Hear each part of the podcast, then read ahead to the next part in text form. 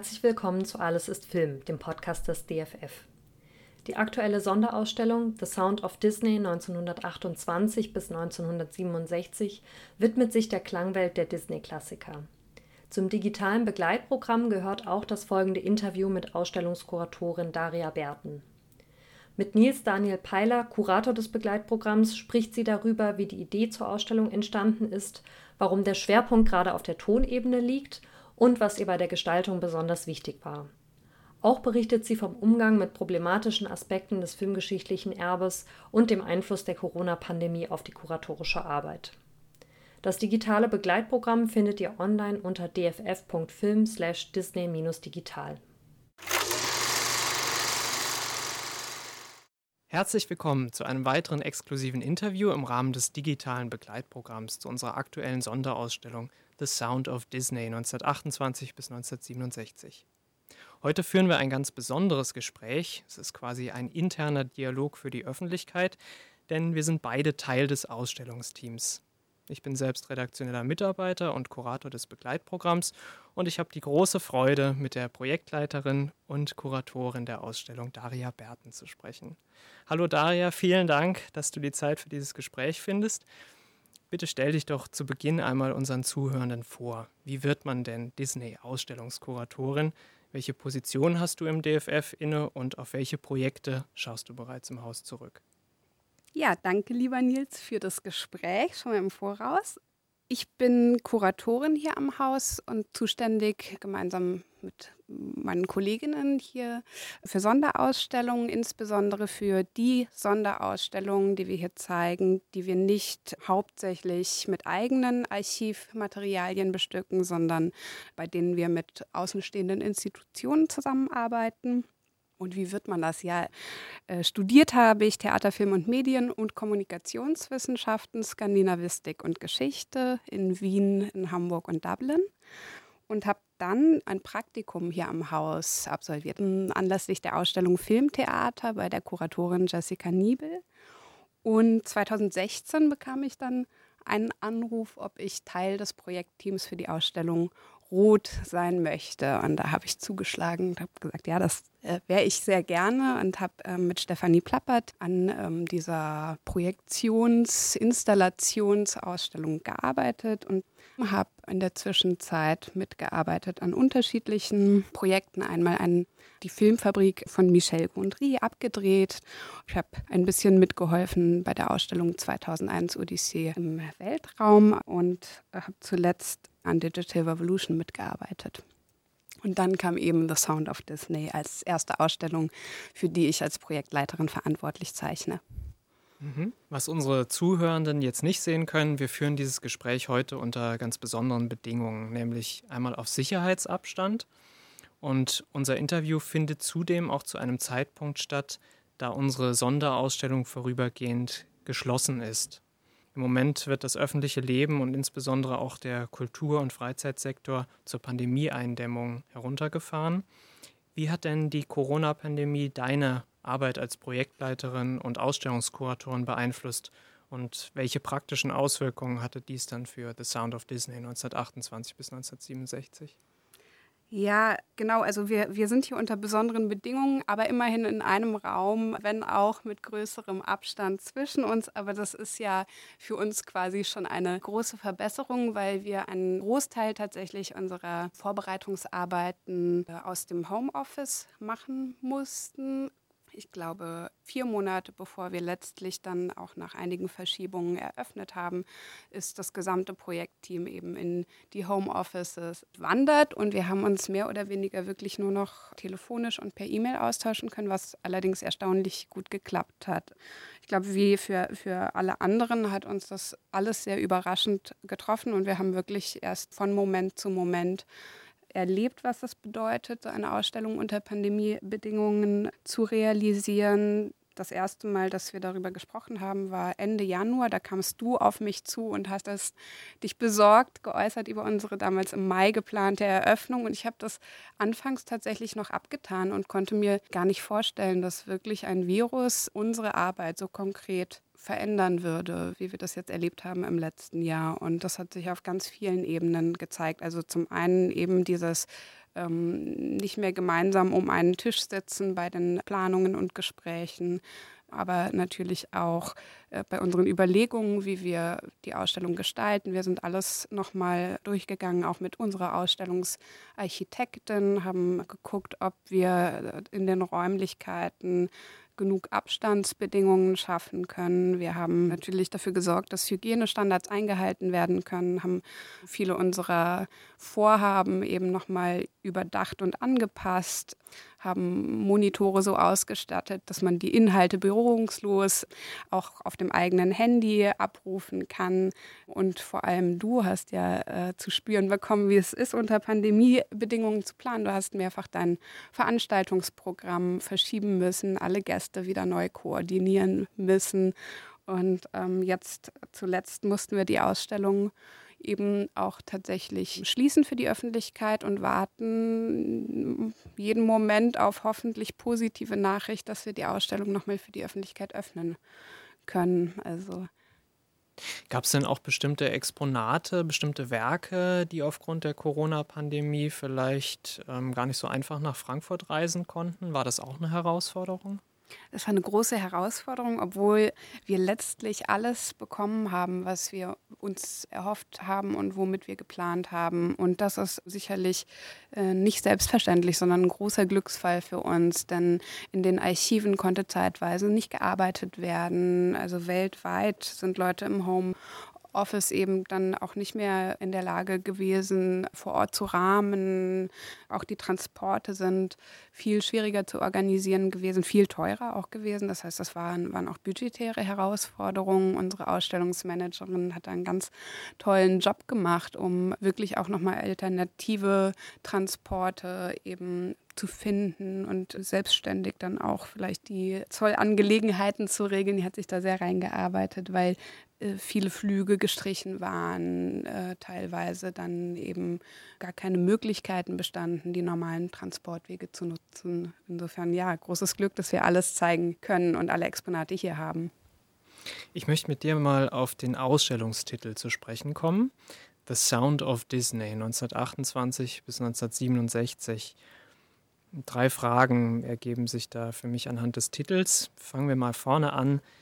The Sound wie würdest du es denn einordnen, bei einer Filmausstellung die Betonung auf die Soundebene zu legen? Das ist äh, vielleicht zweiteilig zu beantworten. Das eine ist sozusagen die Herausforderung für den Ausstellungskontext, also ein Thema, wo es ums Hören geht, eben erlebbar zu machen im Ausstellungsraum.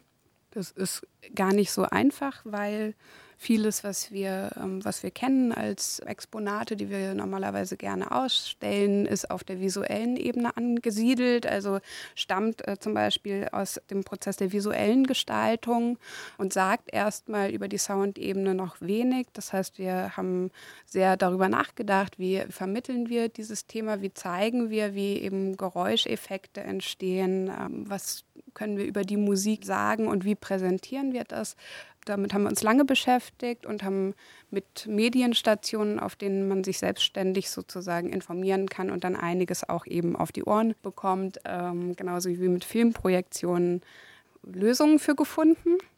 Und das andere ist natürlich einfach das Thema selbst. Also es ist ja was, was in vielen Filmen eben eine eher emotionale Wirkung entfaltet und oft gar nicht so bewusst wahrgenommen wird. Also wenn wir normalerweise ins Kino gehen, dann erzählen wir vielleicht, ich habe gestern einen Film gesehen. Ja, wird das schon deutlich, dass es uns oft eben eher um ja, um das geht, was wir gesehen haben und wir vielleicht auch gar nicht unbedingt erzählen können, was auf der Tonebene stattgefunden hat. Also wenn das nicht sehr prägnant ist, wenn die Stimme nicht auffällig sozusagen nicht zum, zur äußeren Gestalt passt oder so, dann können wir uns vielleicht gar nicht genau erinnern, ist das eine dunkle, eine tiefe Stimme gewesen oder nicht. Ähm, genauso wie, wie äh, ja in der Tongestaltung oft gilt, dass ein besonders guter Job äh, geleistet wurde, wenn eben nicht das Publikum nachher viel dazu sagen kann. Und bei Disney ist es jetzt so, dass insbesondere auf der Ebene der Musik alles um Ohr bleibt. Also das ist wie beim Musical etwas, was den Leuten als ein erstes wichtiges Merkmal besonders auffällt. Und ja, damit haben wir uns deswegen auch beschäftigt, weil das eben für die Disney-Filme von Bedeutung ist, diese Tongestaltung. Du hast das Stichwort schon gegeben, Disney. Das wäre der zweite Bestandteil des Ausstellungstitels. Disney ist ja eine bedeutende Marke. Und da habe ich mich gefragt, wie unterscheidet sich denn die Herangehensweise bei einem solch großen Namen in der Ausstellungsplanung von anderen Projekten? Das ist sicherlich eine ganz andere Art von Arbeit, die da geleistet werden muss, weil sie immer in der Kommunikation mit dem Konzern stattfinden musste. Also wir ähm, konnten unsere Ausstellung so, sozusagen jetzt äh, nicht ähm, unter der Hand planen, sondern wir sind von Anfang an eben im Gespräch mit dem Konzern Disney gewesen und äh, das ist ein, ein weltweit agierender großer Konzern, der starken Einfluss nimmt auch auf das eigene Image, der ähm, da mitredet mit vielen Mitarbeitenden, vielen Abteilungen. Das kostet Zeit. Das heißt, man muss äh, sehr detailliert die, die eigenen Vorbereitungen auch offenlegen und dann aber auch äh, die Zeit haben, auf die Rückmeldungen zu warten. Wir haben zum Glück einen ähm, einen Ansprechpartner hier bei Disney Deutschland gehabt, den Enno Miller Stefan, der dann sozusagen unsere Anfragen, wenn nötig, verteilt hat, auch an die entsprechenden Ansprechpartner in Burbank in den USA, sodass wir zumindest ähm, uns nicht mehr damit befassen mussten, jeweils die richtige Stelle ausfindig zu machen. Das war schon mal ein Vorteil. Und ja, ansonsten ist man da dann eben auch ein bisschen abhängig äh, von den Rückmeldungen, die man bekommt. Nicht ganz so frei wie vielleicht bei anderen Themen. Erhöht das dann vielleicht auch den Erwartungsdruck, äh, wenn man mit so einem großen Namen operiert? Also denkt man, jetzt will ich vielleicht die Zuschauerinnen und Zuschauer nicht enttäuschen? Sicherlich ist das so. Es macht einiges äh, leichter, weil viele Menschen eben eine Vorstellung ähm, zu dem haben, was sie hier erwartet und eine Neugier mitbringen, die man bei anderen Themen vielleicht auch mit ja, mehr Initiative wecken muss. Das heißt, da profitieren wir natürlich von diesem großen Namen und von der Bekanntheit der Marke Disney. Und auf der anderen Seite ist es eben auch so, dass die äh, Leute äh, schon mit Vorstellungen in den Ausstellungsraum kommen. Das heißt, wir haben uns zum Beispiel gefragt, wird es eine Enttäuschung sein, wenn äh, die vierjährigen Besucherinnen vielleicht dann auch nichts zu Frozen vorfinden, weil das nicht innerhalb unseres Betrachtungszeitrahmens liegt. Also wir, sicherlich ist es auch so, dass diese Erwartungen eben zum Teil nicht erfüllt werden, dass es dann aber hoffentlich keine Enttäuschung ist, sondern eine eine Bereicherung durch einen anderen Blickwinkel, der hier gegeben wird. Du hast jetzt schon das Stichwort gegeben für den letzten Bestandteil des Ausstellungstitels, 1928 bis 1967. Wie kam es denn zu diesen Jahreszahlen und was folgte dann daraus für die Ausstellung? Zu den Jahreszahlen hat uns das Thema geführt. Also die, die Festlegung sozusagen im Ausstellungsraum ähm, uns konzentrieren zu wollen auf die Tongestaltung der Disney-Filme, hat uns zu diesem Beginn 1928 geführt, weil Walt Disney 1928 eben seinen allerersten Ton-Cartoon präsentiert hat. Davor hat er wie alle anderen stumme Cartoons gedreht.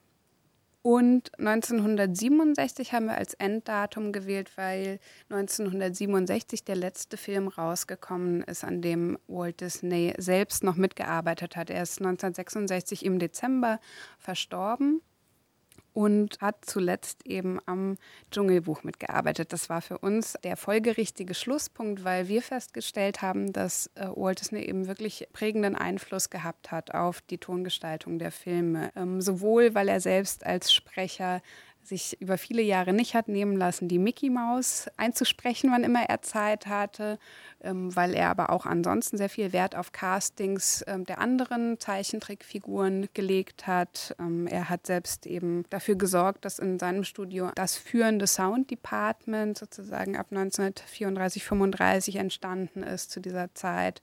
Und er hat seinen eigenen sozusagen Musikgeschmack vielleicht auch zugrunde gelegt in den Gesprächen mit den Komponistinnen und Komponisten. Ähm, und äh, hat dadurch eben auch die Musikgestaltung deutlich mitgeprägt. Und für uns war das deswegen sehr folgerichtig mit seinem Tod, mit dem letzten sozusagen seiner Disney-Filme dann auch zu schließen.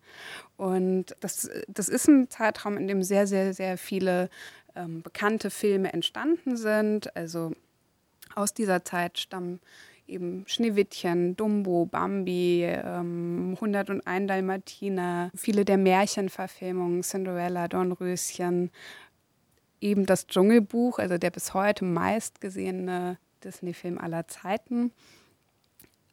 Aber es gibt natürlich ganz viel Spannendes eigentlich auch über die Zeit danach zu berichten und dem widmen wir uns dann im Rahmenprogramm zur Ausstellung. Also dort haben wir diese, diese enge Grenze diese Grenze, die wir in der Ausstellung ziehen, dann eben aufgebrochen und zeigen äh, auch deutlich jüngere Filme, sprechen auch über jüngere Entwicklungen, sowohl der Konzerngeschichte, aber auch vieler anderer spannender Themen und nehmen Aspekte auf, die in der Ausstellung eben durch die Fokussierung auf den Ton gar keinen Platz gefunden haben, ähm, aber für uns trotzdem wirklich zu dem gehören, dass wir uns nicht nehmen lassen wollten, auch mit unserem Publikum noch mal näher zu betrachten. Und jetzt ist es so, dass unsere Ausstellung, aber leider auch unser Kinosaal im November geschlossen werden mussten. Und wir wissen noch nicht, wie es für uns weitergeht. Deswegen haben wir versucht, nach Möglichkeit, alles, was wir geplant haben, ähm, nochmal in Formate zu überführen, die wir Ihnen dann digital vielleicht äh, also auch präsentieren können. Nils, du hast dir da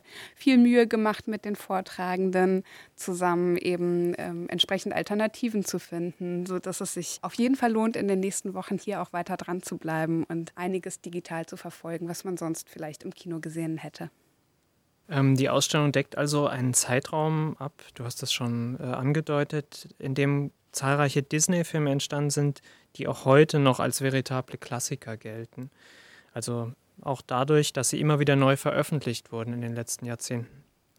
Neuerdings versieht äh, Disney Plus, die Streaming-Plattform, Klassiker wie Dumbo, Peter Pan, Susi und Strolch oder auch das Dschungelbuch mit folgendem Hinweis, ich zitiere das mal kurz.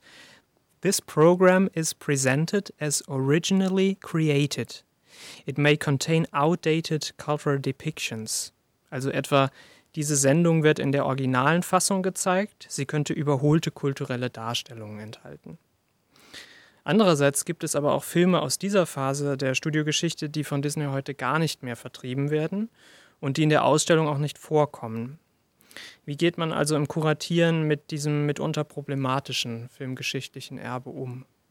Es kommt ganz selten vor, dass ich den Herrn Peiler verbessern darf. Quasi ja, nie, aber in dem Fall tatsächlich ähm, äh, ist das, was du gerade vorgelesen hast, das Statement, was Sie seit 2019 eingeblendet mhm. haben mhm. und was Sie jetzt aber nochmal überarbeitet haben mhm. kürzlich und erweitert haben, um eine Wertung, muss man sagen. Also dann letztlich heißt das jetzt nicht mehr nur, ähm, wir zeigen das wie ursprünglich kreiert, auch wenn es veraltete Darstellungen enthalten mag, sondern sondern seit, ich glaube, einem Monat etwa heißt das Statement, ähm, dieses Programm beinhaltet negative Darstellungen und Missbehandlung von Menschen und Kulturen. Das war damals falsch und ist es heute immer noch.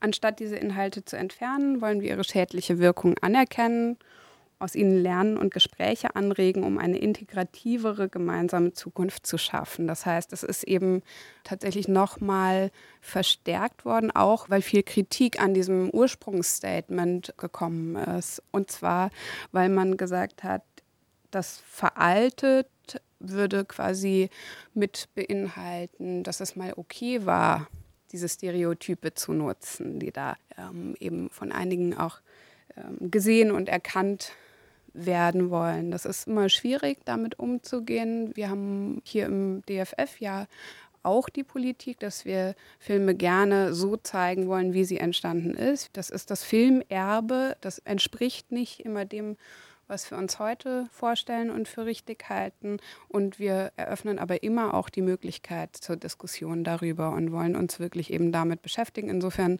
entspricht das so ein bisschen dem, was Disney da jetzt neuerdings eben ankündigt, also sozusagen eine Gesprächskultur eben anregen zu wollen, auch diese schädliche Wirkung betrachtet. Ich denke, das ist auch tatsächlich wichtig, äh, sich dem zu stellen, sich anzugucken, wie äh, vielleicht äh, auch Menschen da sich entweder nicht gesehen fühlen in den Filmen, das ist eine Diskussion, oder eben wie sie vielleicht auch sich oder ihre Kultur verunglimpft sehen. Ja, und beim, beim Kuratieren ist es so, dass wir natürlich versuchen, eben genau auch diesen Raum zu geben. Zum einen uns die Sachen anzugucken, auch nicht zu verfälschen. Also wir wollten jetzt zum Beispiel nicht ähm, davon schreiben, dass ähm, KünstlerInnen des Studios äh, an den Produktionen, an den Animationszeichnungen zum Beispiel beteiligt waren, sondern wir haben uns bewusst dafür entschieden, äh, da dann auch hinzuschreiben, das waren männliche Künstler. Das ist historisch einfach die richtigere Darstellungsweise. Aber das sind Diskussionen, die wir geführt haben im Vorfeld. Und in anderen Fällen ist es so, dass wir tatsächlich uns da auch der Politik von Disney gebeugt haben, dass wir Filme, äh, die Disney aus dem Verkehr gezogen hat, auch in der Ausstellung nicht präsentieren konnten. Kannst du da mal ein Beispiel geben oder ja, ein paar beispielsweise der Film Song of the South, genauso wie auch die äh, sogenannte ähm, Propaganda, Propaganda-Cartoons, die Disney während ähm, der US-amerikanischen Beteiligung am Zweiten Weltkrieg gemacht hat. Das sind äh, Filme, die wir hier in der Ausstellung nicht zeigen und auch nicht zeigen durften. Du hast schon mal vorhin kurz äh, auf die Gestaltung Bezug genommen. Ich habe mich gefragt, welche Aspekte lagen dir denn in der Gestaltung der Ausstellung besonders am Herzen? Wir arbeiten immer eng mit einem Ausstellungsgestalter, einer Ausstellungsgestalterin, in unserem Fall der Tonja Birkle, und wir haben gemeinsam sehr viel Wert darauf gelegt, einen Ausstellungsraum zu schaffen, der eine gute Bühne für unser Thema bietet und gleichzeitig nicht in Gefahr gerät, sozusagen Disneyland nachzuahmen. Das heißt, wir haben eher auf Zurückhaltung gesetzt, also beispielsweise auf eine ruhigere Farbgestaltung, eher auf Formensprache als auf lebende, vielleicht äh, Zeichentrickfiguren, die da äh, rumspringen. Wir haben zum Beispiel Wandillustrationen gewählt, die sind wirklich nur in Andeutungen ja, bilden sie eben bekannte, beliebte Charaktere ab, weil wir zeigen wollten, dass wir, ja, dass für uns die Figur erst dann zum Leben erweckt ist, wenn der Sound dazukommt und das dann auch tatsächlich erst in den Filmprojektionen, also in den Filmausschnitten, die wir zeigen, der Fall ist. Worauf haben wir noch geachtet? Wir wollten einen Raum schaffen, der äh, nicht nur den Corona-Bedingungen gerecht wird, sondern auch unserem Publikum. Wir haben erwartet und das hat sich auch gezeigt, dass wir damit richtig lagen, dass wir sowohl Kinder damit ansprechen als auch ein älteres Publikum, das sich vielleicht noch an die Lieblingsfilme aus der eigenen Kindheit erinnert. Also es sollte auch ein Raum sein, in dem sich äh, alle gleichermaßen wohlfühlen können, äh, in dem es Möglichkeiten, zum Beispiel kleine Treppchen gibt, damit die Kinder auch an die Monitore kommen aber genauso auch die Älteren sich nicht wie im Kinderparadies bei Ikea fühlen. Vielleicht kannst du kurz für diejenigen, die noch nicht in der Ausstellung waren, noch mal kurz ähm, den Aufbau erklären. Also äh, wie ist die Ausstellung strukturiert, wenn man durchgeht? Und äh, gibt es da vielleicht auch eine Lieblingsstation für dich? Die Ausstellung, also äh, ist, Sonderausstellungen sind bei uns immer im dritten Stock im Museum angesiedelt und der teilt sich in einen Foyerbereich, in dem man eben ankommt und dann den Hauptausstellungsraum, den wir mit der Ausstellungsarchitektin neu strukturieren und auf die ähm, ja, Bedürfnisse der Ausstellung anpassen. Und das Foyer ist traditionell sozusagen eben der erste Begegnungsraum mit unserem Thema. So ist das auch hier, dass wir zum einen dort eben den Hauptausstellungstext präsentieren, den Ausstellungstitel, zum anderen aber auch eine Soundinstallation aufgebaut haben, in der Besucherinnen sozusagen ähm, sich mal ähm, ein erstes Mal frei machen von der Bilderwartung vielleicht an die Disney-Filme und sich auf das Hören einlassen können. Da haben wir eben eine Kompilation aus Musiken aus diesen Jahren 1928 bis 1967, aber auch Dialogfetzen, Geräuscheffekte Toiletten ähm, und Sitzsäcke aufgebaut, sodass man erstmal ankommen kann und sozusagen eine Einstimmung in dieses Thema erfährt. Und wenn man dann den Hauptausstellungsraum betritt, dann wird man sehen, dass äh, die Ausstellung strukturiert ist auf zwei Ebenen. Also zum einen äh, in einer chronologischen Abfolge diese Jahre 1928 bis 1967 anhand der Cartoons zu Beginn und dann ab 1937 der Filme sozusagen durchschreitet.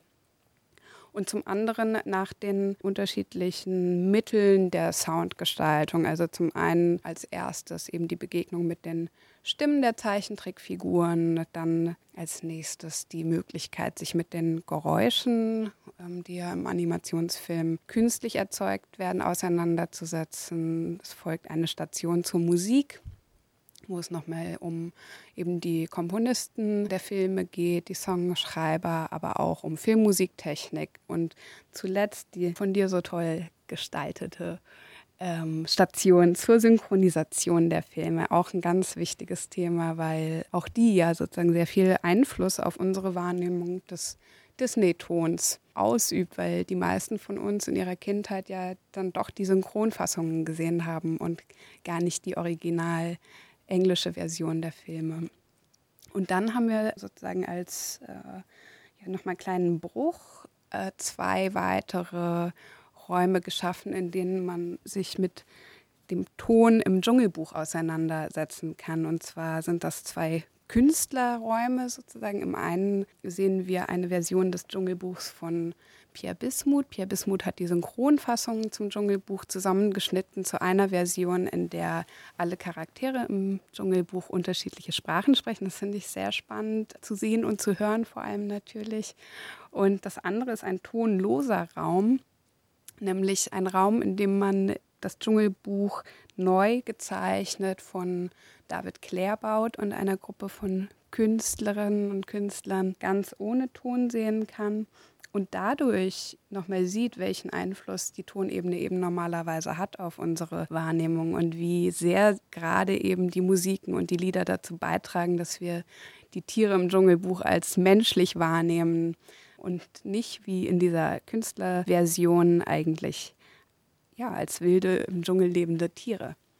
Ein Lieblingsbereich, das ist eine gute Frage. Ich habe mich sehr gefreut über die Möglichkeit, Interviews mit Mitarbeitenden aus dem Disney-Studio zu zeigen. Da haben wir zwei Hörstationen und da kann man eben ähm, wirklich Interviews, die Ende der 60er und Anfang der 70er Jahre geführt wurden, mit sehr, sehr wichtigen Mitarbeitenden aus den Anfangsjahren des Disney-Studios hören. Also sowohl Komponisten als auch Regisseuren, die da zu Wort kommen. Und das finde ich besonders spannend. Jetzt hast du einen sehr schönen Bogen auch äh, nachgezeichnet. Also es gibt erstmal einen Einstieg ohne Bild, rein akustisch, mit der Soundcollage im Foyer, bevor man den Hauptausstellungsraum betritt. Und man hört dann auf im letzten Künstlerraum quasi andersrum rein visuell und ohne Ton mit der stummen Installation von David Claerbaut.